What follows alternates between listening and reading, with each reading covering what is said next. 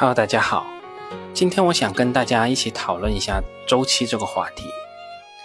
本来想延续一下上一篇的主题，讨论一下大家对周期股的一些偏见，但后来想一想，周期这个话题太大也太复杂了，以我的能力和水平，只能茶余饭后妄议一下。也因为如此吧，我把本文的标题改为“妄议周期”。本文完全不涉及各种经典的周期学说，不涉及美林时钟等等经典的模型，完全不成体系，也说不上对。仅仅简单阐述一下我对这个问题的一点看法。关于周期股，很多投资者朋友其实是避之唯恐不及的，包括曾经有好几位朋友留言说：“某某公司不就是周期股吗？”感觉周期股已经成为一个负面的名词。被带上这个名头的公司，我们最好不要参与。网络上也总结出一堆避免踩坑的周期股攻略秘籍，什么周期股只能进行投机，不能进行投资，不要被低市盈率蒙蔽了双眼，记住周期股永远不会变成成长股等等。确实，我们也看到很多投资所谓周期股惨败的案例，有的投资者加杠杆上周期股。甚至因此彻底被淘汰出局。这些案例是值得我们好好记住，并从中吸取教训的。大家看看目前看到的一些2021年巨亏的案例，比如说正邦科技亏损182至197亿，温氏股份亏损130至138亿，不都是如假包换的周期行业吗？一亏上百亿，多吓人呐！当然了。如果这些公司挺过了这一波惨烈的亏损，又将会迎来新的一段辉煌的岁月。这就是我们通常理解的周期性行业。好的时候烈火烹油，惨的时候家徒四壁。就我本人而言，我认为这种上百亿的亏损也太吓人了。我也不希望我的小心脏遭受如此重大的冲击。所以，是不是周期行业的公司，我们最好就不要参与了呢？那说到这里，我们也可以先说一说我们通常认为的那些周期性行业、周期股。我们通常意义上的周期股，就是那些有着明显周期性波动特征的一些行业的股票。最典型的莫过于资源型公司和化工类的公司。其他的行业，比如航运、液晶面板、猪肉、养殖、建材、重资产等等，这些都是我们通常所说的周期股。但我个人认为这个说法其实也并不准确，因为在我们可见的各个行业的上市公司，其实或多或少都会存在周期性。白酒有没有周期？白酒太有周期了。消费有没有？肯定也有啊。甚至是一些我们认为明显跟周期不沾边的，比如说长江电力，其实也都会呈现一定的周期性。为啥？因为我们的客观世界就是周期性的。我们的地球就是一周一周围着太阳转的，在这个环境中的上市公司必然也会呈现一定的周期性。当然了，我这样说并不是要纠结哪一些公司算是周期性公司，而是想说周期性其实在上市公司的经营里面非常的普遍，水满则溢，月满则亏，这是这个问题的哲学回答。如果从经济学原理来看，造成行业呈现明显周期性的首要因素就是供需不匹配。供需不匹配的原因大部分来自于产能的投放周期、行业的无序扩张、行业需求预测不准确等等这些因素。当行业内出现供不应求的局面，产品的价格上涨，行业内的上市公司业绩大幅好转，这必然会刺激公司扩产，甚至吸引外部资本投资建设新产能。而新产能从筹划、厂房建设、设备安装、生产线调试到正式投产，往往需要一段不等的时间。这个时间根据行业不同有很大的区别。比如我们通常所说的水泥产线的建设周期就在一年到一年半之间，而白酒产能从建设到最终出好酒，可能需要数十年的时间。而这个扩产的周期，正是形成行业周期的重要关键因素。如果扩产周期极短，新产能会迅速填补需求缺口，导致价格回落，反向制约其他人扩产的意愿，则这个行业的周期性就消失了。所以，我们一般看到周期性行业的扩产周期一般比较长，比如说新的化工厂房、新的轮船、新的面板厂都是如此。只有足够长的扩产周期，才能维持一段时间较长的供需缺口，营造持续的景气，吸引外部的竞争者陆续投资扩产。在这里面还有一个因素，就是这项产品占终端的比重和重要程度。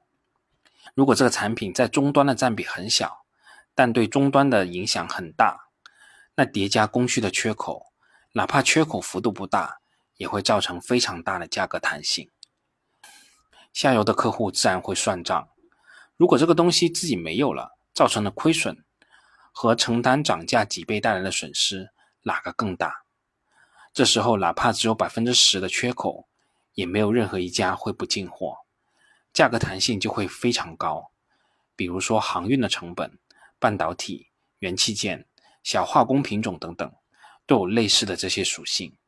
这些东西涨价的时候，往往是几倍、几十倍，但是原价可能就几毛钱，涨完了也就几块钱，但是可能导致一台手机不能出厂，那下游自然就会主动承担了。如果这个环节里面有经销商，还会引入经销商囤货炒货的行为，还会引发经销商的囤货炒货的行为，这样就会进一步放大这个过程。下游看到可能要涨价了，都会提前备库存，或者提前下单锁定产能。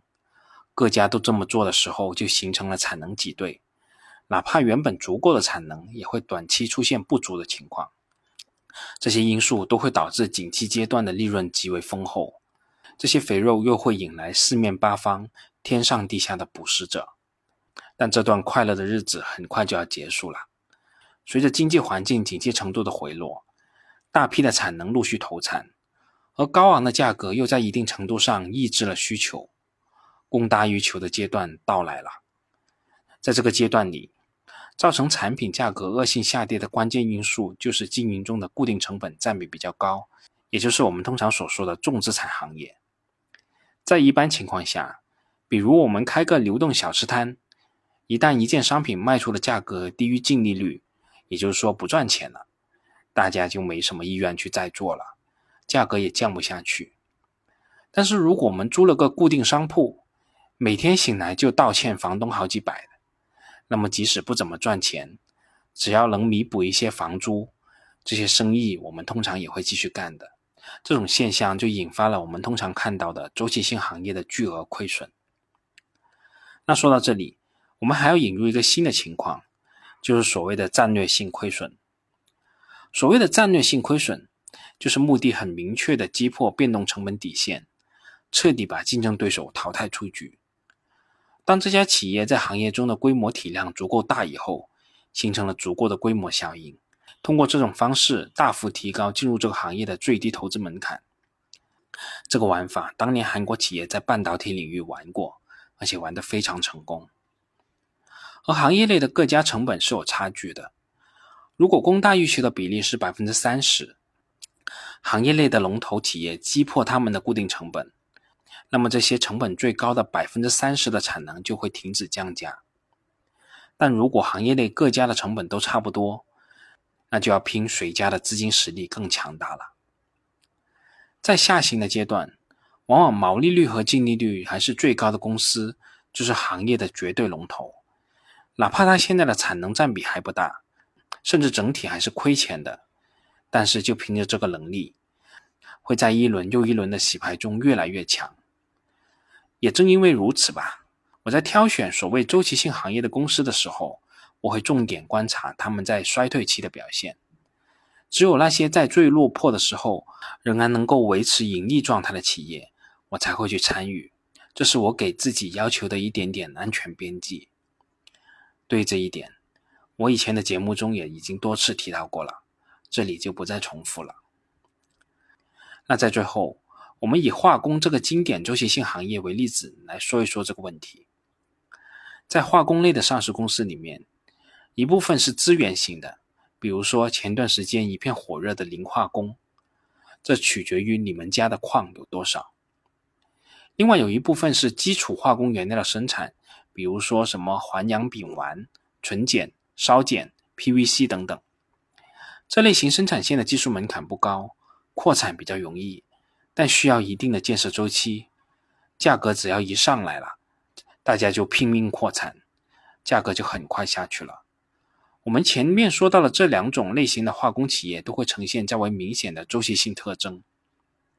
还有一种化工企业从事的是精细化工，或者说新材料的生产，六氟磷酸锂、锂电池溶剂、添加剂 VC、聚合 MDI 等等。像锂电池溶剂和 VC 都是有超高的技术门槛的，动辄五个九的纯度，绝大多数的企业都搞不出来，更不要说规模化生产了。下游的客户动辄就两年以上的验证周期。当相关行业遭遇周期性的供需失衡的时候，竞争对手想进入这个行业，遭遇到巨大的、遭遇到强大的技术、资金、政策、环保等各方面的壁垒，新增的产能就难以在短期进入市场，这就给了这一类的企业较大的回旋空间。这类企业的成长属性其实是盖过周期属性的，这些也正是我一直孜孜以求的优秀上市公司。比如说，我长期持有的万华化学就是属于这一类企业。我们可以参考一下德国巴斯夫、美国陶氏杜邦和德国拜耳这些企业的发展轨迹。我认为万华化学算是一个最有可能的种子，发展成为一家综合性的化工新材料的巨头。它的平台足够大，家底也厚，它可以做很多的事情，可以沿着精细化工的金字塔向上攀登。成为我们国家精细化工领域的代表队。说了这么多，我想表达的仍然是我在今年年初想表达的这个思路：以某些极具概括性的话语去否决掉整批的企业，是一种极为懒惰的思维方式。这种做法对我们的投资不会有任何的好处的。好啦，我们这次就先说这么多，我们下次再见吧。本节目仅作为我个人投资的记录。所谈及的投资标的不涉及任何形式的推荐，请独立思考并自担风险。